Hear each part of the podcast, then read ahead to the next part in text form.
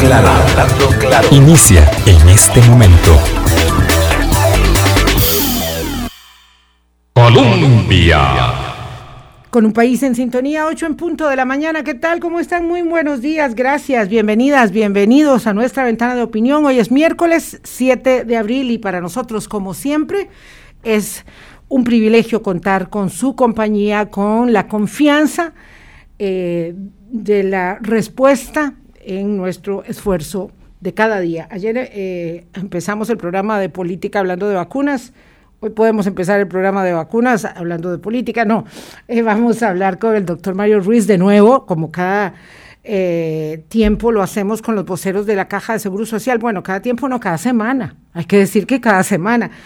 Eh, hace 15 días estuvimos con el doctor Mario Ruiz, que es el gerente médico de la caja, y hoy eh, volvemos. Es necesario enfatizar una y otra vez sobre las condiciones eh, de la coyuntura sanitaria del país y sobre cómo se van modificando de manera muy dinámica las directrices. Por eso conversamos con él. Por supuesto, sin que haya pasado eh, digamos, las ondas de repercusión del cisma de alta, alta intensidad que el Partido de Liberación Nacional vive en las últimas horas. Álvaro, ¿cómo estás? Muy buenos días. Buenos días, Vilma. Buenos días a todas las personas que están con nosotros y que seguro estuvieron ayer en el programa también. Yo quería haber estado. Eh, ese programa había que haberle hecho segunda parte y seguro que... Que la haremos. Ah, porque ciertamente hay eh, repercusiones dentro del Partido de Liberación Nacional y también de los cálculos, como decía ayer de nuestro eh, amigo analista aquí en el programa, Gustavo Araya, de los cálculos que tienen también que hacer otros partidos porque obviamente la contienda interna en el PLN se resuelve en junio, pero luego será una competencia entre los partidos ya para las elecciones del 2022 y depende de qué candidato quede, uno u otro, pues así deberán ser también las, la forma de competir o las ofertas que tengan también otras propuestas eh, políticas, eh, todo en paralelo con las urgencias. Pues quién sabe, en realidad uno no puede hacer una correlación de estableciendo que la decisión de uno va en función de las decisiones de los otros, ¿verdad? Porque en política eh, las agitaciones, las pasiones a lo interno determinan mucho el curso de los acontecimientos más que la racionalidad, ¿verdad? Del establecimiento de eh, mapeos eh, rigurosos que digan por aquí nos conviene ir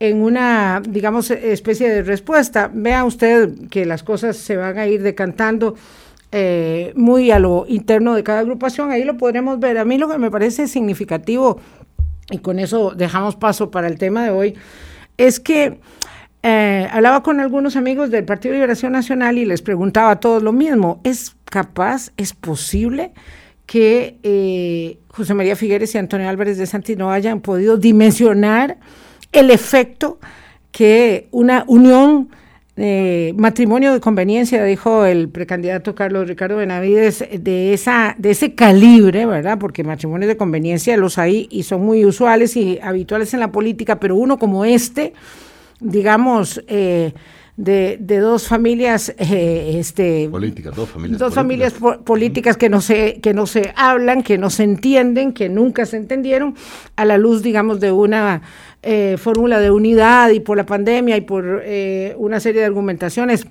muy difíciles de digerir, eh, haya generado este impacto. Entonces parece muy difícil que no hayan medido el impacto que eso genera y el verdadero impacto lo veremos en el curso de las próximas semanas. Una cuñita nada más. Yo mm, lo de matrimonio de conveniencia puede ser Vilma, pero tampoco esto es un 50-50. Hay que saber que a juzgar por lo que indican las encuestas, a juzgar por el momento esto no, no, fue una alianza de 50% de Álvarez de Santi y 50% de Figueres. Álvarez de Santi ya era una eventual precandidatura, digamos. Eh, lo, no lo, era. Lo que estaba planteado, sí, sabíamos que no lo iba a hacer, pero en el discurso, sin, o sea, porque se había quedado sin un capital político con el, con el que competir y que hace cuatro años fue el que le permitió, gracias al apoyo de sectores importantes, especialmente el arismo, pues triunfar sobre Figueres. Esta vez no.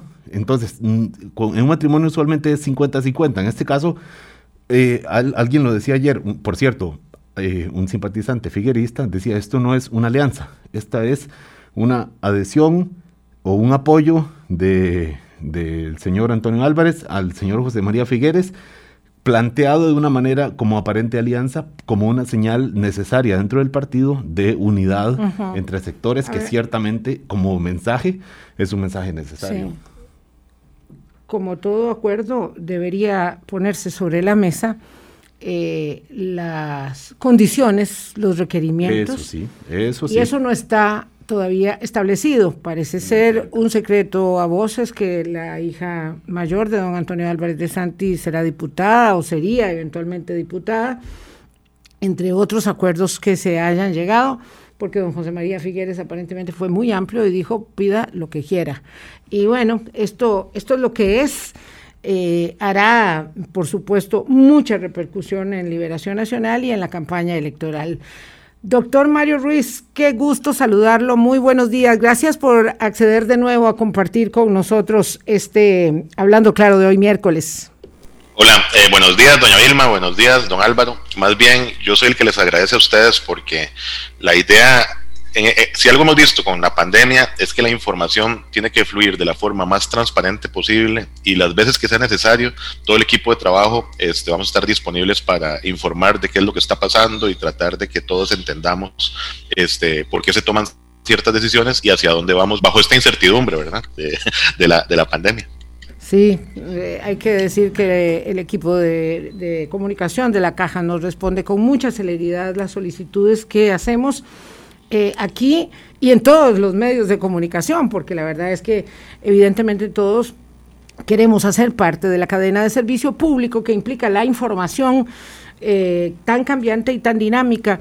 La más significativa de eh, estas, yo, yo no, no, quisiera priorizar una sobre la otra, pero para empezar por alguna, doctor Mario Ruiz, quisiera que habláramos sobre el incremento de los contagios eh, y la forma en que ello ha implicado que los hospitales como el San Juan de Dios vuelvan a mm, priorizar la atención de los eh, pacientes hospitalizados por COVID eh, por encima de las cirugías selectivas que hace tan poco tiempo que se habían reiniciado y que implican un enorme déficit, un enorme rezago de atención de otras patologías que también requieren, por supuesto, solución para muchos pacientes de la caja, pero que ahora no se pueden atender porque de nuevo después de este periodo de relativa estabilidad, vamos con contagios y hospitalizaciones al alza, doctor. Nada más con, un dato de contexto, perdón, doctor, para, para contexto de los oyentes, cerca de 600 casos nuevos diarios en la última jornada reportada. Eh, un dato que se parece muchísimo o, o solo se, se, deja superar, digamos, por el dato de mediados de enero, más o menos finales de, de enero, o sea que esto es un indicador más del, del repunte y con la cifra, pues eh, por supuesto lamentable también de 3.000 fallecidos, don Mario Ruiz. Sí, eh, efectivamente los casos están aumentando. Eh, lo venimos diciendo desde hace más o menos tres, cuatro semanas cuando vimos que esa tendencia a la baja comenzó con una tendencia a la alta. ayer en hospitalizados, solamente en unidades de cuidados intensivos teníamos 185 pacientes y en salón o en moderados y, leves 183 para un total de 368 pacientes. Tuvimos que habilitar camas en el Hospital de Heredia, en el Hospital de Alajuela, en el Hospital de Cartago, en el San Juan de Dios, en el Hospital México, en el Calderón Guardia, en la Torre Este. Estamos tratando, ah, bueno, y el SEACO, que ha mantenido la atención constante de pacientes. Eh, estamos tratando de mantener, eh, como, igual que en la estrategia inicial del año pasado, concentrando los pacientes en el área metropolitana, este, principalmente para tratar de brindarle la mejor calidad de atención posible a, cada uno de estos pacientes. Eh, probablemente van a aumentar más. Si uno ve la tendencia este, y, el, y, el comportamiento durante la Semana Santa, es muy probable que en una o dos semanas veamos ese efecto este, y a esto hay que sumarle las variantes, ¿verdad? Que ya se han identificado, se ha identificado que hay, casos en algunos lugares de la variante de Manaus, de la variante este, eh, de, Inglaterra, y, es lo esperable porque todo el mundo está conectado. Entonces, lo que tenemos que hacer es mantener las medidas de prevención y recordar que estamos ante una pandemia y que más bien en otras partes del mundo eh, eh, se ha comportado de una forma más agresiva pero eso no descarta que aquí pueda pasar lo mismo si no nos cuidamos y si no tratamos de, mantener las medidas de prevención sobre todo. Doctor, perdón, es que no, no sé si capté eh, correctamente. ¿Variantes de Manaos hay aquí en Costa Rica ya registradas? O sea, de, la variante brasileña se ha detectado este, uno o dos casos. Este, en el Hospital Nacional de Niños se realizan, no son pacientes pediátricos, pero ahí se realizan este, eh, estas pruebas de genoma para identificarlos y sí, sí se han identificado. Este, en pocos casos, pero se han identificado. Y de Inglaterra también, me decía. de Inglaterra también, exactamente. Eh, ¿Eso qué nivel de complejidad le añade a la circunstancia, digamos, ya dada mm, per se por eh, SARS-CoV-2?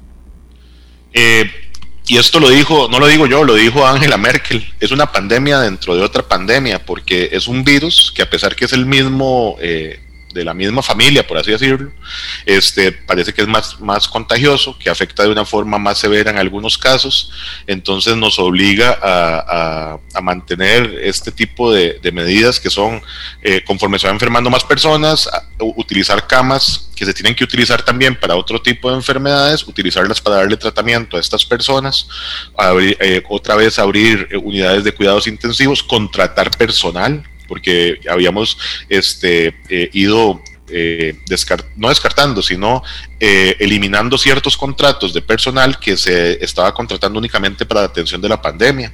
Pero eso desde el punto de vista financiero también tiene un impacto. Entonces, como habían disminuido los casos, mucho de personal este, se, le, se habían parado los contratos. Otra vez estamos contratando personal en algunos centros. Este, esto implica también que aumenta la utilización del equipo de protección personal. Este, eh, las, en, en los servicios de emergencias hay que reorganizar de nuevo para que siempre haya más personal en las consultas de pacientes respiratorios y asegurarnos hasta donde se pueda que todos los pacientes tengan camas, tanto los pacientes de las emergencias de COVID como los pacientes de las emergencias de accidentes de tránsito, eh, infartos, diabetes descompensadas, hipertensos descompensados, este, que siguen llegando. Entonces, eh, eh, por eso es que se tienen que tomar medidas como la, del Hospital San Juan de Dios, de que en base a, la ocupación, este, ellos tuvieron que disminuir la cantidad de cirugías selectivas este, para dedicarse a atender las emergencias y tratar de atender al mismo tiempo los pacientes con cáncer electivas urgentes y emergencias que hay que atender, eh, sí porque sí, porque son pacientes muy delicados. Esta pandemia se comporta como una sindemia. Este, no es solamente el efecto del COVID, es el efecto del COVID más los efectos a corto, mediano y largo plazo que trae este, eh, otro montón de enfermedades que hay ahí eh, y que las personas este, las padecen, le padecemos. Doctor Mario Ruiz, gerente médico de la Caja del Seguro Social. Eh, decíamos antes, la cifra de 3.000 fallecidos, pues es una cifra que por sí, por supuesto, es triste, eh, pero mm, ¿cómo podemos contextualizarla en este momento que usted nos está comentando? Quiero decir, la letalidad va de la mano con este repunte, con este aumento de los contagios, eh, doctor, o se ha comportado diferente de cómo se había comportado, sobre todo en el último trimestre del año pasado? Ayer cuando llegamos a la cifra de los 3.000 muertos fue una sensación agridulce este, en todo el equipo, en todo el equipo, porque es un número al que nunca quisimos llegar. Y, uno se pone a pensar en, que son 3.000 familias que perdieron un ser querido, este, 3.000 personas que ya no están con nosotros, muchos y algunos de ellos funcionarios de la institución que, que ya no están ahí, esos compañeros, y, nos hizo recordar, de hecho, ayer estábamos recordando cuando eh, mandamos a comprar las primeras dos mil bolsas porque se utiliza dos bolsas por cada persona.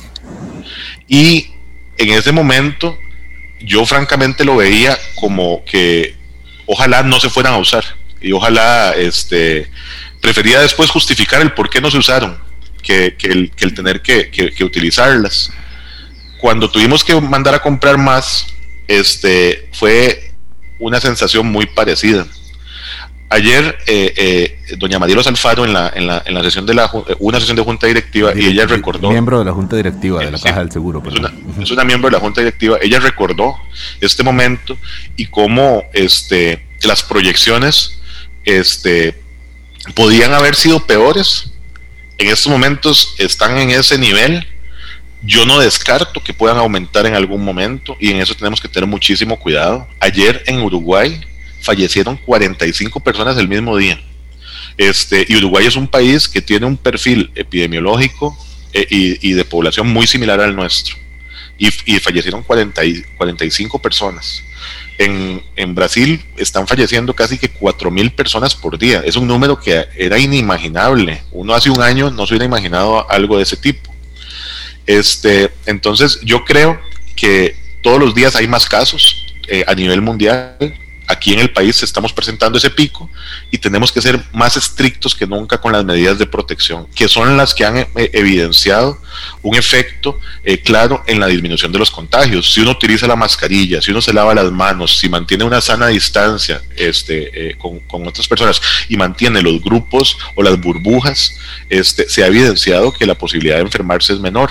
Tenemos que apostar a eso y al mismo tiempo tratar de mantener las actividades hasta donde se pueda este, de una forma muy segura, muy, muy segura. Doctor, por, Eso, por eso le quería preguntar, perdón, Vilma, para no quedarme con, ahora que mencionó el doctor del caso de Uruguay, 45 personas, me parece, dice usted, fallecieron en un día en Uruguay pero la cantidad de contagios de, de, un día también, me parece, de la última jornada en Uruguay era parecida a la nuestra, cerca de 600, me parece, tal vez ellos un, un poquito más, 600 y, y, tanto, en un día, pero con esta, con esta cantidad de fallecimientos que nosotros no lo hemos visto aquí en un solo día, dichosamente. Sí, la, letalidad, eh, digamos, en, pocas palabras lo que dice Álvaro es que la letalidad costarricense es sumamente baja y eso ha sido a lo largo de toda la pandemia, doctor.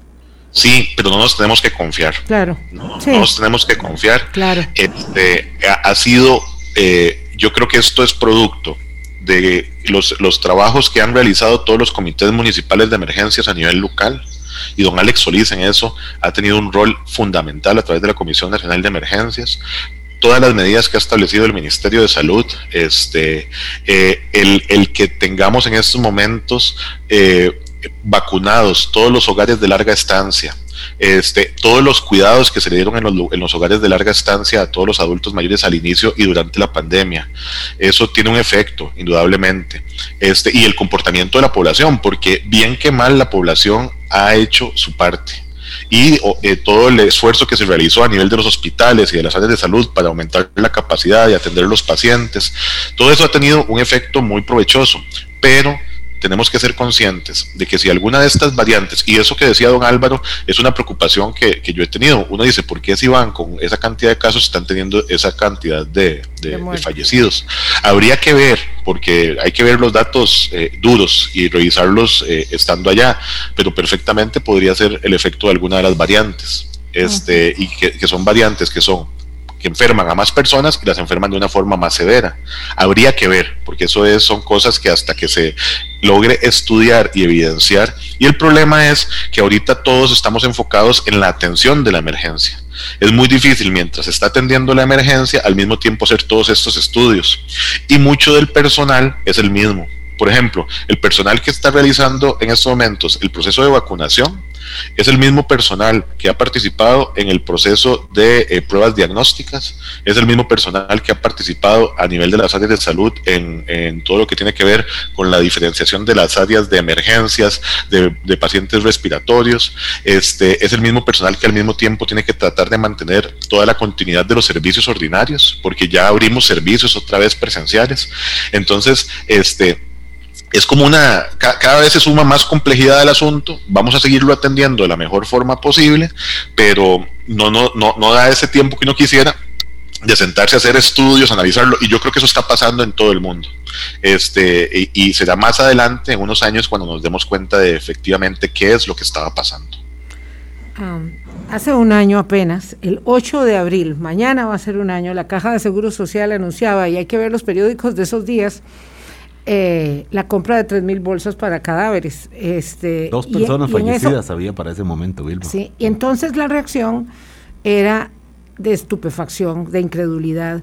No faltaron quienes, porque hay gente que está, digamos, dedicada al ejercicio de, de, de la sabiduría total, el conocimiento pandémico, no faltaron quienes decían que eso era una exageración, que para qué iban a comprar 3.000 bolsas. Los invito a que revisen los periódicos de el 8, 9, 10 y días subsiguientes de abril del año pasado. Había una reacción, insisto, en algunos casos de incredulidad y en otros de crítica por lo que implicaba comprar 3.000 bolsas para personas fallecidas. Ayer cuando llegamos a esa cifra pensé en eso y me puse a buscar esos, esos reportes. Eh, de verdad, doctor, esto lo hemos eh, normalizado. Usted lo decía muy bien, son las familias, son eh, los seres amados, son los recursos. también hay que verlo en esos términos de una nación que se nos han ido, personas este, que tenían mucho que dar, a, los suyos y a su país, que se nos han ido eh, eh, por, por, la pandemia. Eh, pero lo curioso es que los seres humanos, doctor, ahí la reflexión para ir a la pausa, tropezamos en las mismas piedras. un amigo oyente nos dice aquí, pero es que parece que no hay pandemia que frene la charanga. Sí, doña Vilma. Miras que esto mismo de las bolsas de, para pacientes fallecidos eh, trae también otro, otro tipo de medidas que tuvimos que tomar. Y es que, por ejemplo, la doctora Marnie Ramos, que es la encargada de la unidad técnica de listas de espera, que antes se dedicaba a hacer todos los proyectos para disminuir listas de espera, eh, ella está asignada a asegurarse de que todos los pacientes que fallezcan tengan un trato digno y que ese, ese paciente sea el que, se le, el que se le entrega a la familia que corresponde, para que no pase cosas que han pasado en otros lados. Este, y eso lo hace mucho a uno reflexionar cuando uno va a, hospitales o a áreas de salud donde han fallecido personas, porque todo el grupo de trabajo los recuerda con mucho cariño, siempre, y todo el grupo de, trabajo que ha impactado. Y eso también está pasando en las familias donde han fallecido personas. Y yo lo he vivido cuando hablo con, eh, con, familiares de personas que han fallecido. Y puede fallecer más gente, eso es lo que tenemos que entender. Este, el país ha invertido todos los recursos para tratar de que esto se maneje de la mejor forma, pero la población tiene que poner de su parte y entender que esto es una emergencia, es una emergencia que se mantiene constante, que va a durar por lo menos un año más, ojalá que no, pero va a durar, este, y, dependemos de, también del comportamiento global. Estamos todos conectados y nos tocó vivir esta era, tenemos que hacerlo de la mejor forma posible, cuidar a nuestros seres queridos para seguir adelante. Son las 8.21 de la mañana. El doctor Mario Ruiz es gerente médico de la Caja.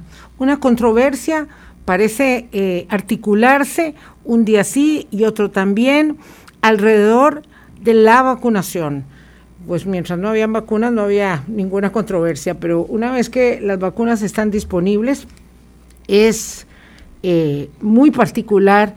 Quiero conocer, doctor, después de la pausa, su eh, ánimo y su sensación personal, subjetiva al respecto de esto que se convierte en un señalamiento, pareciera con otros énfasis y propósitos respecto de lo que se hace, se deja de hacer, cuando se cambian las medidas, cómo se van adoptando, entendiendo que se trata de algo muy dinámico, pero en lo que hay sin duda alguna una animosidad respecto de cómo eh, la Comisión Nacional de Vacunación y la caja en particular, que es la encargada de implementar la tarea de inoculación, van haciendo este empeño día a día. Ya volvemos. Hablando claro. Colombia. Con un país en sintonía, 8.26 minutos de la mañana. Doctor, en cuanto a la vacunación se refiere, doctor Mario Ruiz, gerente médico de la caja con nosotros hoy miércoles, en cuanto a la vacunación se refiere, decía un comentario eh, este, solamente para mm, conocer su sentimiento a flor de piel.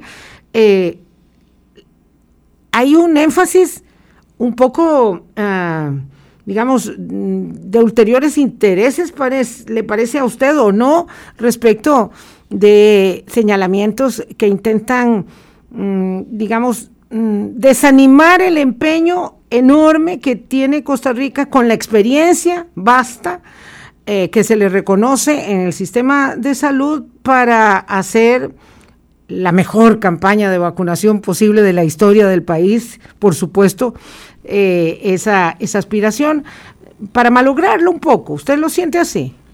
Claro que sí, claro que sí, doña Vilma. Este, y voy a comenzar con dos frases. si, si hay un problema, nosotros todos tenemos que ser parte de la solución de ese problema. Y en estos momentos estamos viviendo el, el, reto más grande que hemos tenido como sociedad en los últimos 100 años. Entonces, si hay un problema, tenemos que ser parte de la solución. Y bienvenidas todas las críticas positivas que han sido muchísimas y nos han hecho este, eh, analizar decisiones. Bienvenidas todas esas críticas positivas. Pero una emergencia no tiene que politizarse nunca porque pone en peligro la vida de las personas. Y el politizar una emergencia pone también en peligro el que los equipos técnicos sientan presiones externas que podrían llevar a cometer errores. Y si hay algo que va a hacer que salgamos de esta emergencia es apegarnos, y yo ya lo he dicho otras veces, a la técnica, a la ciencia y a la fe. Pero las emergencias no tienen que politizarse. A lo largo de la pandemia hemos vivido varios episodios muy interesantes en donde yo le digo a los equipos técnicos que eso nos ha hecho ver este, lo que va a venir. Eh, el ejemplo perfecto, usted lo dijo ahora, doña Vilma, las, las bolsas. Este, todo el mundo decía es que son demasiadas. Había estadísticas y proyecciones que nos decían que más bien ocupábamos más bolsas, pero decidimos comprar esas pensando en el mejor escenario posible. Este, las camas, recuerdo que cuando se definió reconvertir el, el escenario a que fue por razones eh, técnicamente justificadas porque veíamos la cantidad de pacientes que nos, pues, se nos podía venir de repente, hubo momentos en que el cuestionamiento era, ¿por qué tantas camas? 88 y después recuerdo en una conferencia que el cuestionamiento era, pero ¿por qué solo 88 camas? Y, y está bien, eh, porque, porque de eso se trata de que tiene que haber transparencia y explicar las cosas. Pasó con las pruebas diagnósticas. ¿Por qué solo se utilizan PCRs? Porque los, los equipos técnicos, los expertos, digamos, Mario Ruiz no es, un, no es un experto en todo esto. Hay equipos técnicos de gente súper capacitada que se han dedicado a estudiar esto todas sus vidas. Este, por ejemplo, en pruebas, la doctora Angie Cervantes y la doctora Lorena Torres, este, ellos saben cuáles son las mejores pruebas que se pueden utilizar y son las PCR. Y, y con el tiempo, el mundo comenzó a utilizar solamente las pruebas PCR y las pruebas de antígenos bajo ciertas condiciones. Las críticas malsanas, las burlas, las ironías, porque no estábamos usando pruebas rápidas de 5 dólares. Exactamente, que después evidenciaron en otros países que esas pruebas más bien daban una falsa sensación de seguridad. Lo mismo ha pasado con las vacunas. Eh, lo bueno de esto es que esto ha puesto las vacunas sobre el tapete que me lo ha dicho en varias ocasiones varios inmunólogos, las vacunas, este, el, el, plan de vacunación nacional del país es uno de los más completos del mundo. 16 vacunas que cubren 20 enfermedades, ahora 17 con la vacuna para, para, para el COVID. Seguimos poniendo las vacunas de ese esquema de vacunación eh, desde que los chiquitos nacen este, y después la vacuna de, de la DPT cada cierto tiempo.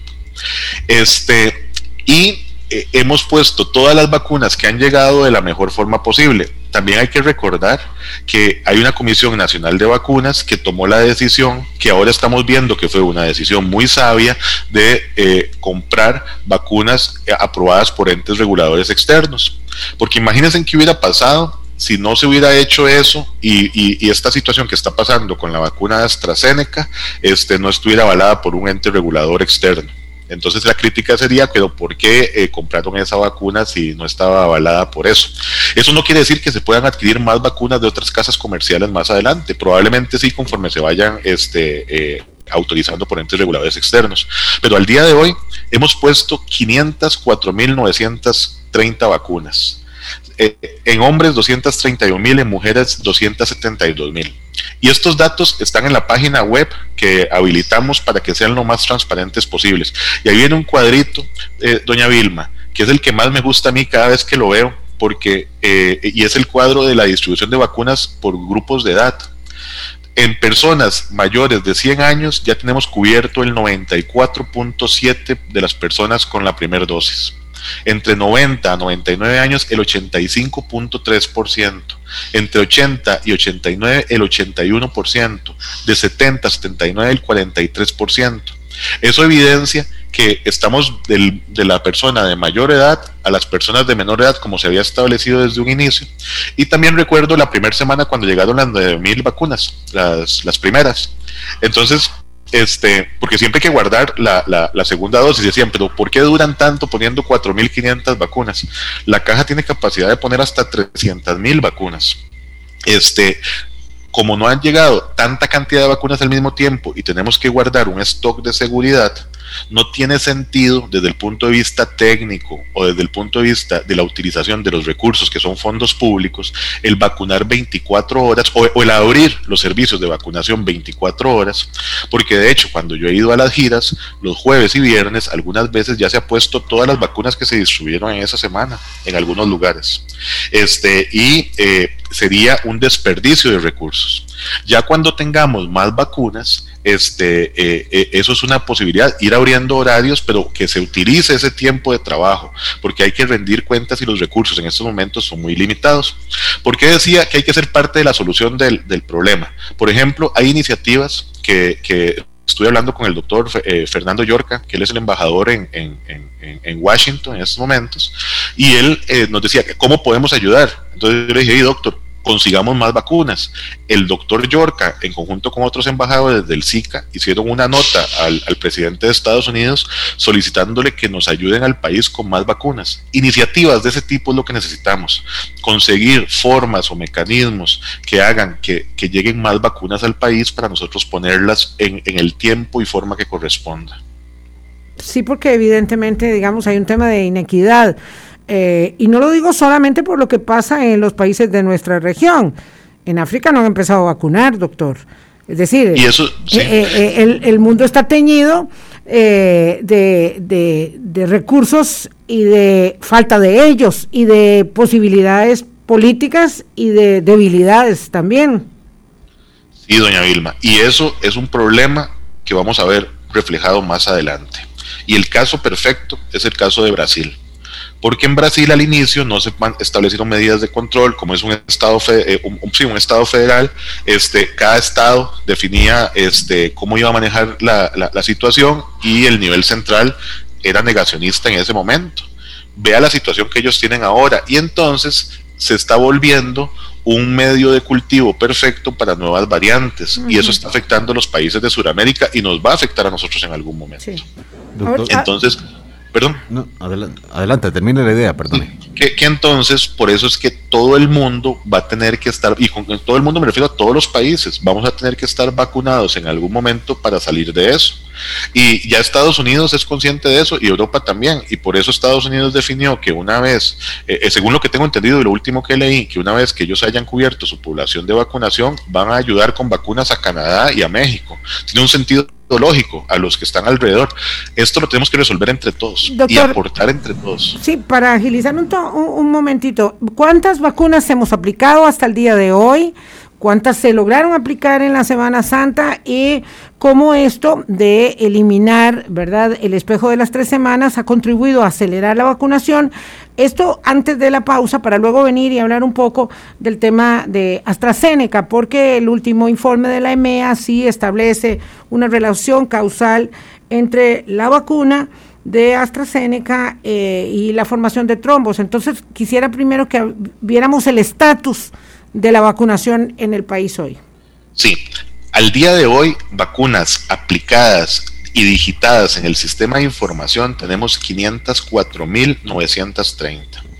Esas son todas las vacunas que hemos aplicado y que ya están reportadas en el sistema. Durante la Semana Santa aplicamos y reportamos en el sistema 75.424. Y este número, doña Vilma, va a subir un poquito más este, porque hay áreas muy alejadas donde las personas van, vacunan, e inclusive hay sitios donde ni siquiera entra la señal del celular, entonces ellos vienen y digitan la información posteriormente. este, pero, pero logramos cumplir la meta de 75 mil, más bien la pasamos, vamos a avanzar un poco más. Y aquí yo quiero aprovechar para agradecerle así con todo el corazón y el alma a todos los equipos de trabajo desde el doctor Cambronero, que es el director de la red, a los directores de todas las áreas de salud y a los técnicos de atención primaria, enfermeras y médicos que se dedicaron a hacer esto en las, eh, en las áreas de salud de la mejor forma posible. Se los agradezco muchísimo. Don Mario Ruiz, nada más antes de ir a la pausa, ahora que mencionaba usted de los altos porcentajes de vacunación de la población de más edad, eh, obviamente uno eh, sin afán de ver el pelo en la sopa, pero sí con una curiosidad eh, genuina, eh, doctor Mario Ruiz, ¿qué razón hay para que población de más de 80 años o de 90 o incluso de más de 100 años en este momento en Costa Rica todavía no haya recibido la vacuna? ¿Qué, razón comprensible para, para el, público que no está en el día a día en la caja del Seguro Social puede haber para que todavía no esté cubierta toda la población de más de 80 eh, años, doctor? Hay varias, este, y es una muy buena pregunta. Eh, hay personas que hemos llamado que no quieren vacunarse. Nosotros posteriormente vamos a ir a esos, a, esas, a esos hogares a tratar de convencer a las personas de que se vacunen. Hay personas que, eh, sobre todo cuando tienen más de 80, 70 años, que tienen una cosa que se llama encamamiento prolongado, personas que no pueden este, ni siquiera levantarse de la cama por las enfermedades que padecen. Esas personas nosotros vamos a ir a vacunarlos, pero es un proceso diferente que implica más recursos, porque es agarrar el equipo de vacunación, montarlo en los carros, ir, programar todas esas giras que tienen que ser de la forma más eficiente posible, vacunarlos y a la vez aprovechar para atenderles otras enfermedades. Entonces, eso, esa es otra de las, de las razones. Hay personas que hemos llamado y que los datos no coinciden entonces estamos este, eh, haciendo campañas de recordar la, la, información y hay otros casos que a mí me preocupan mucho, esos son los que me preocupan más, cuando se llama y son familiares de los pacientes los que dicen que no quieren que los vacunen. También vamos a ir posteriormente casa por casa a asegurarnos de que el adulto mayor sea el que decida si se vacuna o no se, no se vacuna. Porque si hemos algo, si algo aprendido en esta pandemia es que de todo hay en la viña del Señor. Entonces queremos estar seguros de que, de que esos casos sean los adultos mayores los que no quieren vacunarse lidiar con y tratar de convencerlos, obviamente. Claro, con estos elementos también.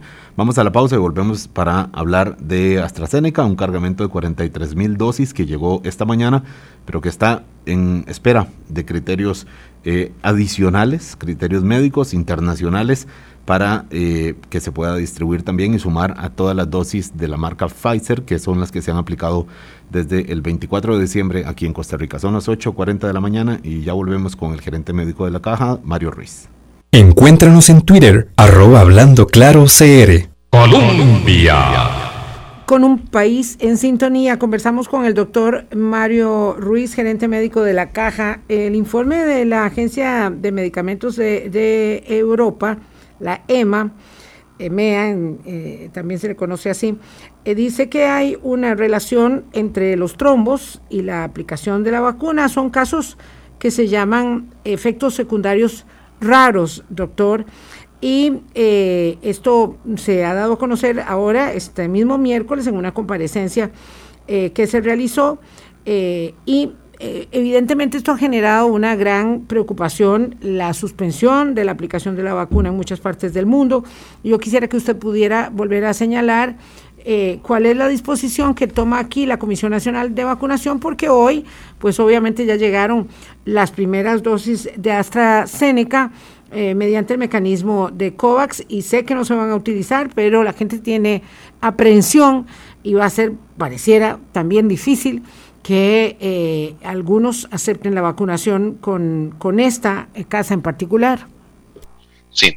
Eh, primero, siempre hay que tomar las decisiones, y esto lo hemos aprendido a lo largo de la pandemia, basados en fundamentos técnicos y científicos.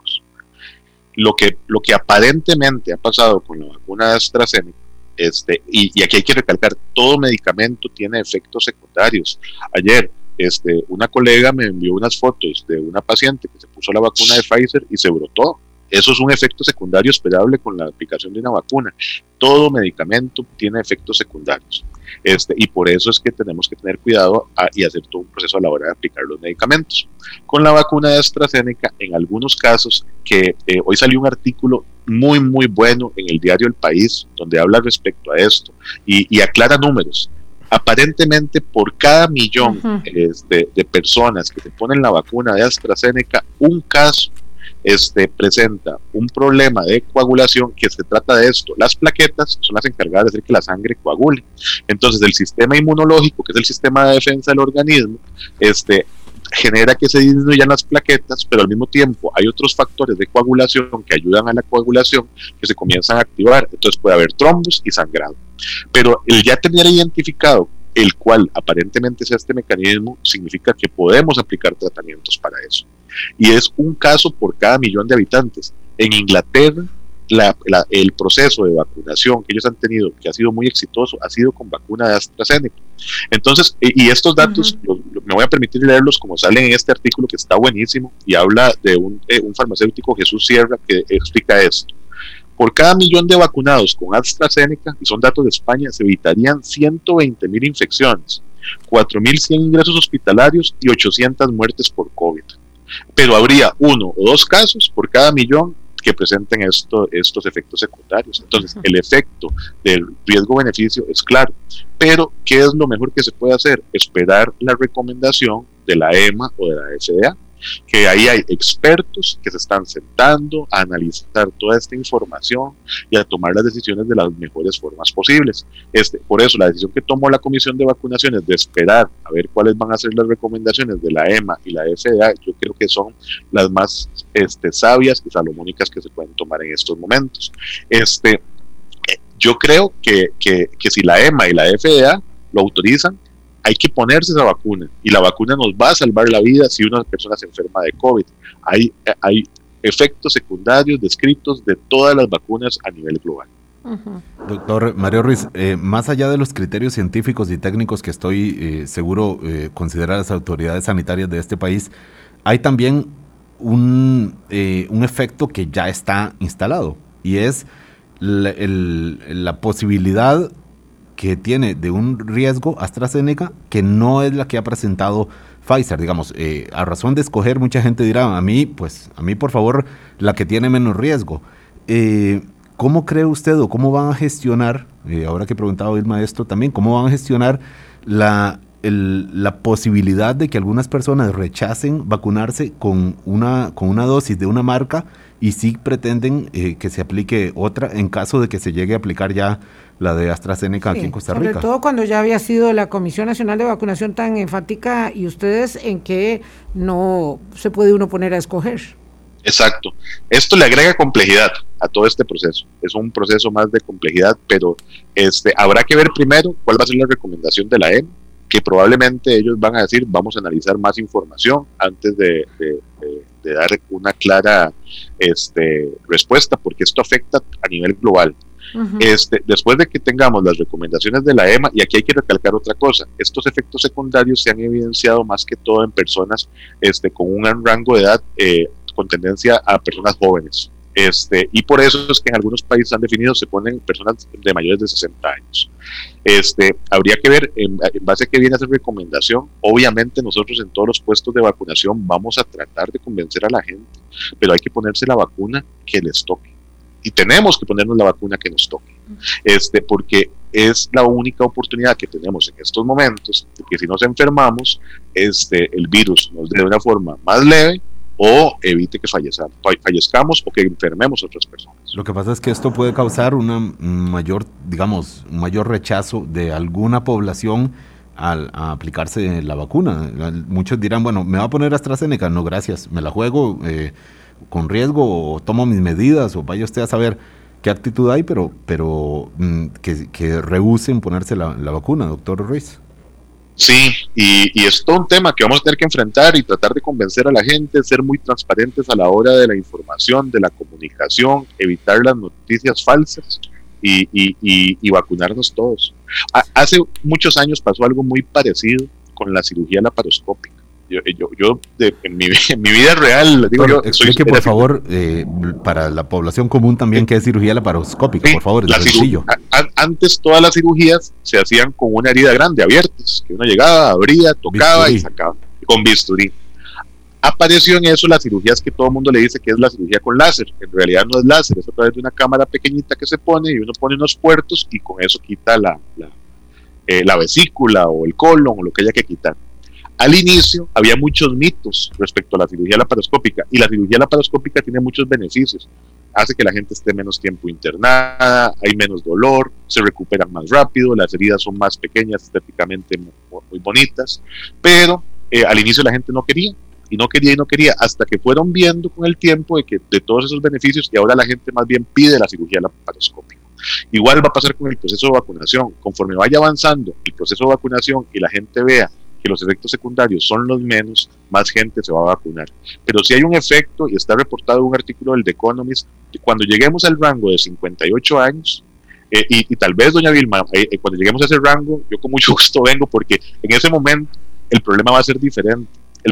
se ha evidenciado que cuando se pasa del rango de los 58 años, el problema es que la gente no llega a vacunarse y hay que ir a buscarlos para que se vacunen, porque son personas que no tienen factores de riesgo, que están relativamente sanas y que piensan que la vacuna no es necesaria. Ah, perdón, vamos a ver, doctor, eh, eh, devolvamos ahí. No es cuando supera el rango de los 58, sino cuando ya hemos cubierto todo el grupo prioritario de 2 de 58 en adelante, que empieza el problema de la reticencia vacunal. Eh, que parece, según lo que usted dice, que tiene, digamos, un rango de, de mayor en esas, en ese grupo etario, porque dice, no, la verdad es que yo no la necesito. Exactamente, y eso, eh, y eso es completamente equivocado. Más bien, hay que vacunar a todas esas personas para evitar que se enfermen y generen nuevas variantes o, terminen, eh, por ejemplo, en, en, Chile, más del 50% de la población creo que está vacunada, pero ahorita ellos están viendo un aumento en los casos de cuidados intensivos y de gente joven internada. Entonces, eh, el reto al que vamos a estar enfocados más adelante, en un, par de meses, cuando hayamos completado este, el grupo 1 y el grupo 2, y el grupo 3 va a ser el ir a convencer a todas esas personas de que se van. Doctor, estaba viendo las cifras. Bueno, el medio millón de dosis aplicadas hasta ahora. 290 mil son primeras dosis, más o menos, así números eh, redondos, y 213 mil segundas dosis. O sea, estamos hablando ya de cientos de miles de, de vacunas aplicadas. Los efectos que se han visto hasta ahora, eh, secuelas o, eh, este, de, la vacuna mm, son considerables? Eh, ¿Es algo, digamos, estadísticamente significativo o son casos aislados como este brote que mencionaba usted hace unos minutos? Eh, gracias a Dios han sido casos estadísticamente no significativos en comparación con la cantidad de vacunas que hemos puesto. Pero vean qué interesante, pusimos en una vacuna con Pfizer, una paciente del hospital de Liberia hizo una reacción alérgica severa, y terminó intubada en el servicio de emergencias y salió adelante muy bien. Este, pero todas las vacunas pueden generar esto. La de Pfizer, la de AstraZeneca, las de Covax, todas, todas, todas, y salieron muy bien. La mayoría de los efectos han sido este, que se, el dolor en el brazo, este, algunos cuadros de fiebre, dolor de cabeza se ha presentado, eh, eh, se brotan, sí. dos preguntitas cortas, doctor, porque ya nos vamos. Alguien me dice que por favor le pregunte por qué en el cuadro de la Caja de Seguro Social sobre inoculación dice que hay 70 mil personas vacunadas con primera dosis que son eh, menores de 50 años, que por qué eso es así. Personal sanitario. Porque el grupo 1, exactamente. que le conteste el doctor Ruiz, don Álvaro. Quiero ganarle tiempo, perdone. no, pero está bueno porque esta es la idea, que, todo, que todos entendamos esta información. El grupo 1 incluye personal de, de hogares de larga estancia, los hogares de larga estancia, personal de salud, bomberos, Cruz Roja, Fuerza Pública, OIJ, Comisión Nacional de Emergencias, Policía de Tránsito, este, todos los grupos de protección, este, y en esos grupos de protección, eh, ah, Comisión Nacional de Emergencia, trabajadores de salud privados, en todos estos grupos hay gente de diferentes rangos de edad que están expuestos directamente a enfermarse atendiendo pacientes, cuidándonos en las calles, evitando que, se metan a robar a las casas. Por eso es que el grupo 1 es prioritario en el proceso de vacunación y por eso es que se ven reflejados estos números. Y doña Vilma, para aprovechar, hoy pusimos otro dato adicional en el sitio web y es la cantidad de dosis están aplicando en cada área de salud, primera dosis y segunda dosis. eso es gracias al esfuerzo del área de estadística en salud, de Lorena Solís y de toda la dirección de comunicaciones, César, Yedal, Doña Cinia, y cada vez vamos a ir poniendo más información. Y, y ahorita estamos planificando la estrategia para que las áreas de salud rezagadas este, poderlas equilibrar conforme vayan llegando más vacunas. Doctor, la última para irnos, ¿es posible que haya personas que tienen condiciones, eh, digamos, de alergias crónicas, ¿verdad? Que son alérgicas a medicamentos, por ejemplo, que desde la misma área de salud le digan que es mejor que no se vacune. Eso mm, me dice alguien que pasó con su mamá. No, lo que se les dice cuando una persona reporta que, ha presentado cuadros alérgicos severos y que ya ha presentado, por ejemplo, el caso de la paciente de Liberia, este, eh, ya, ya esa paciente, la próxima vez que se vacune, hay que tomar medidas cuando se ponga la segunda dosis para que si presenta un cuadro similar, tener todo listo alrededor. Eso es lo que se les dice a ellos. Entonces, que cuando hay casos así severos, hay que asegurarse de que esas personas se pongan la vacuna en un sitio seguro y el área de salud se encarga de programar todo eso. El dolor de brazo es común, ¿verdad, doctor? Sí, señora. El dolor de brazo es común. Es, eh, eh, también el dolor de cabeza, el dolor de huesos. Y yo quiero aprovechar, el hecho de estar vacunado no quiere decir que uno no se pueda enfermar, porque hemos tenido algunos casos eh, en base a eso, entonces hay que seguirse cuidando. Cuidando como si no estuviera vacunado. Ah, sí, es cierto. Eh, después de que nos pongan la vacuna, eh, tenemos que seguirnos cuidando. Con la mascarilla puesta. Muchísimas gracias, doctor. Doctor, ya tengo cita, para que sepa. Excelente. Tengo cita el otro martes al mediodía. Ni me busquen, ni me llamen, ni nada, porque estoy en el EVAIS haciendo fila. ¿Cómo ha rezado por esa cita? No voy a creer en nadie. Cuando salga de ahí no saludo a nadie. Voy a estar muy, muy, pesada. Este, gracias, sí, sí, tengo ahí un EVAIS, una organización maravillosa ahí en Curridabat, que por lo, por cierto que le sacó las canas a ustedes en Semana Santa, porque teníamos un call center de primera y la caja se sorprendió con ese, con ese, ¿verdad?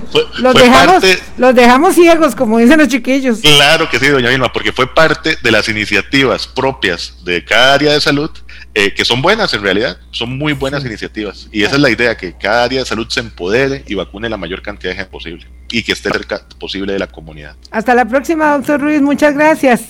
Muchas gracias a ustedes, cuídense mucho y un abrazo. Un abrazo también. Gracias, muchas gracias. Nos vamos. Hasta mañana. Hablando claro, hablando claro.